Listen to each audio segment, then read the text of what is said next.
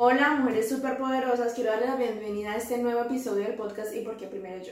El día de hoy te contaré por qué no tener una autoestima saludable te puede poner en problemas financieros. Así como lo escuchas, quédate hasta el final para saber todo sobre este tema.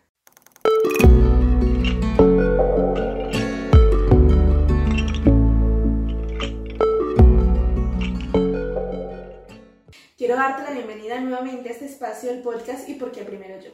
Yo soy Julie Rodríguez y en este espacio hablamos de psicología, empoderamiento y satisfacción corporal y todos aquellos temas que harán que derribes todos los miedos que te impiden lograr tus metas. Así que quédate y empecemos con el tema del día de hoy. Bueno, antes de empezar quiero contarte, como siempre, algunas anécdotas sacadas del consultorio. Entonces se viene chismecito. Pues quiero contarte que en algún momento tuve la oportunidad de atender a una paciente que, sin darse cuenta, había, se había sumergido en una relación de dependencia emocional. Y esto había empezado a afectar muchas áreas de su vida. Entonces, cuando le pedí que por favor me comentara cómo era esta relación que tenía con esta persona, empezó a contarme algunas cosas que sucedían constantemente. Si dentro de ellas me contó algo que me causó curiosidad y hoy quiero compartirlo contigo para que juntas aprendamos de las experiencias de los demás. Resulta que su pareja, su novio, ganaba alrededor de 4 mil dólares esta persona, mi paciente, ganaba solamente 1.700.000 pesos colombianos.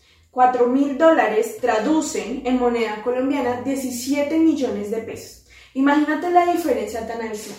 Sin embargo, lo que realmente captó mi atención, lo que me dio curiosidad de este ejemplo que te voy a poner, es que pese a que el salario de él era casi 10 veces más grande que el de ella en términos monetarios, era ella quien solía gastar las salidas, era ella quien solía conquistarlo con detalles y en algún momento me contó que llegó al extremo de quedarse algunos días sin con qué comer para darle a él un detalle costoso. Y te puede parecer extremo y puedes pensar como que mm, mm, yo jamás haría eso, ni te creas, yo no soy así. Pero en otro momento hablaba con otra paciente, una madre de hogar, y me decía que estaba en ese momento experimentando algunos eh, síntomas de depresión porque llevaba trabajando muy fuerte, demasiado fuerte, en un trabajo bastante pesado, físicamente demandante, durante dos años, tiempo durante el cual no se había comprado un par de medias para ella. Pero claramente sus hijos tenían algunas comodidades que ella sentía que debía de darles a ellos llamémoslo una consola de videojuegos, salidas, etcétera, etcétera. En este orden de ideas y al punto al que quiero ir es que toda parte de la autoestima saludable debe de ser abarcable a todas las áreas de nuestra vida. Tú puedes tener una autoestima saludable en el área intrapersonal, puedes tener una autoestima saludable en el área espiritual, pero puede ser que en el área financiera no tengas una autoestima saludable. Puede ser que no te consideres merecedora de ganar dinero, de gastar dinero en ti. Puede ser que no te veas a ti misma como la prioridad de tus finanzas. Puede ser que pongas por encima de tus necesidades las necesidades de otros.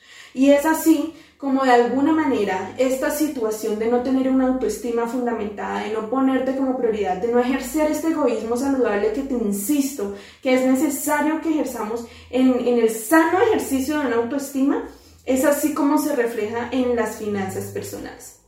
He tenido la oportunidad de trabajar muy de cerca procesos de mentoría con mujeres en finanzas y suele haber una constante y es que se limitan los, los ingresos al rubro de inversión emocional, que es básicamente algo que me enriquece a mí como persona, que evita que caigas en este juego de ir a trabajar, gastarte el dinero en deudas, volver a ir a trabajar, volver a gastarte el dinero y sentir que estás trabajando para nada, que simplemente existes que sobrevives, pero no estás viviendo.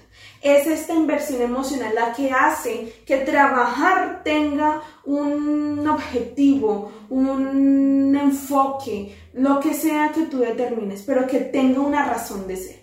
Esta inversión emocional puede ser cualquier cosa para cualquier persona, puede ser que para alguien le dé esa energía vital pintarse el cabello o ir a un concierto o comprarse algo que quería desde hace mucho tiempo.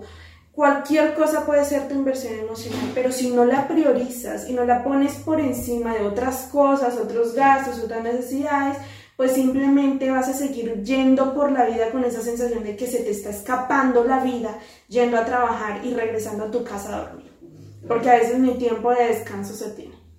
Esta es una de las razones por las cuales debemos de priorizar esa autoestima saludable en las finanzas. Otra de las razones suele ser que cuando una persona trata de ahorrar, es ahorrativa, tiene un dinero y las personas a su alrededor conocen de dicho dinero, entonces tienden a volverse el banco de caridad de todas las personas a su alrededor. Entonces mi hermana está teniendo dificultades financieras, venga, le ayudamos y esa plática se perdió. O mi pareja resulta que quiere comprarse algo y entonces toma el dinero y entonces esa plática se perdió. Y así sucesivamente pueden suceder una, dos, tres o veinte excusas que hacen que ese rubro que esta persona está teniendo destinado para lo que sea o simplemente para tener en caso de emergencias esté disminuyendo constantemente. Y que provoca esto una sensación de insatisfacción en la persona porque siente que no hay un avance en su vida. Otra razón por la cual es importante sostener esta autoestima financiera es porque si no le tienes una claridad a tus ingresos, si no sabes para dónde vas, cómo los distribuyes y cuál es el objetivo, pues simplemente cuando termine el mes vas a sentir que no se hizo nada con el dinero, simplemente se esfumó. El dinero no se sabe ni dónde, ni para dónde se fue, ni en qué momento, pero no está. Entonces, todo este tipo de situaciones son importantes porque es muy romántico decir que el dinero no es lo más importante, que los sentimientos sí, que el amor es lo más importante de nuestra vida, pero todos sabemos que el amor no puede garantizarnos todo lo que implica la calidad de vida del ser humano. Y para eso, para muchas cosas, alimentación, descanso, cuidado, educación, todo eso requerimos un rubro económico y para esto hay que reconocer que el dinero tiene cierta importancia. Y al reconocer que es importante, que es importante además para mi bienestar y mi tranquilidad, pues yo debo de ponerlo como una de mis prioridades a la hora de manejar una autoestima saludable en cuanto al dinero. Tú puedes tener esta predisposición a ayudar. No me malentiendas, no te estoy diciendo que debes de ser un tacaño miserable que no da un peso a nadie, pero sí debe de ser mesurado y controlado. Porque si andas ayudando a todo el mundo con un síndrome de María Teresa de Calcuta, en algún momento vas a colapsar y además vas a tener la terrible sensación de que nadie más hace eso por ti, de que nadie está ahí para ti cuando tú lo necesitas y que tú estás para todo el mundo. En ese, en ese sentido debemos de a veces ponernos límites nosotras mismas, porque en esas ganas de sentirnos útiles para los demás nos desbordamos dando y luego queremos una retribución que en ocasiones no llega. Es importante que sepas y le des un lugar al dinero en, tanto, en tanto a que te permite tener tranquilidad. Te mereces la tranquilidad de no tener deudas. Te mereces la tranquilidad de tener un ahorro en caso de que algo suceda. Te mereces la satisfacción de comprarte algo que quieres a final de mes porque hace que valga tu trabajo, porque hace que todo esto tenga sentido, porque hace que el levantarte todos los días a las 6 de la mañana para preparar tu almuerzo, a las 8 estar en una oficina, 8 horas allí en un pequeño cubículo para llegar a las 7 u 8 de la noche a tu casa, hace que tenga sentido toda esta rutina, poder decir hoy me voy a dar un masaje corporal, o este mes me voy a ir a X lugar a comerme algo que yo quiero. Esta inversión emocional, esta inversión que tú estás haciendo en ti misma es importantísima porque te permite darte también un valor. Recuerda que todo este proceso de la autoestima saludable es darte el valor que te mereces como ser humano.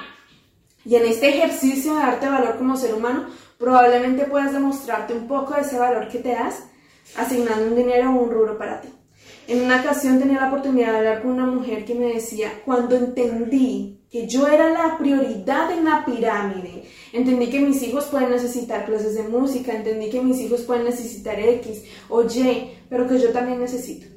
Y no necesito quitarle a ellos para ponerme a mí. A veces lo único que tengo que hacer es priorizar priorizar cierto gasto, quitarle un tanto aquello que no es tan necesario, aquello que no es tan vital y darme a mí eso que necesito, eso que me permite, además puede ser algo que vaya en pro de tu autocuidado, o sea, puede ser una gama infinita de posibilidades que en, en momentos de estrés y ansiedad de dinero no estamos observando. Por eso te invito a que tengas un mejor control de tu dinero, a que tengas hábitos financieros saludables, a que te priorices a ti misma como una parte importante de ese bienestar, de ese bienestar mental. Si te interesa ahondar mucho más en este proceso, de las finanzas personales, te puedo recomendar a mi coach de finanzas, la persona que ahora de la mano llevamos procesos de finanzas para las mujeres y concientizamos a las mujeres para que entiendan y sepan que todo este proceso de las finanzas personales es también un proceso de autoestima, es también un proceso de quererme a mí misma y de demostrármelo, poniendo como prioridad mis objetivos y mis necesidades. Hasta aquí el episodio de hoy. Quiero darte las gracias por continuar en este proceso. Quiero darte las gracias por continuar en este largo camino que espero que nunca se nos acabe porque siempre la autoestima será un camino de constante cambio. Así que no te quedes sin ver el próximo episodio porque el tema está de ataque. Muchas gracias. Bye bye.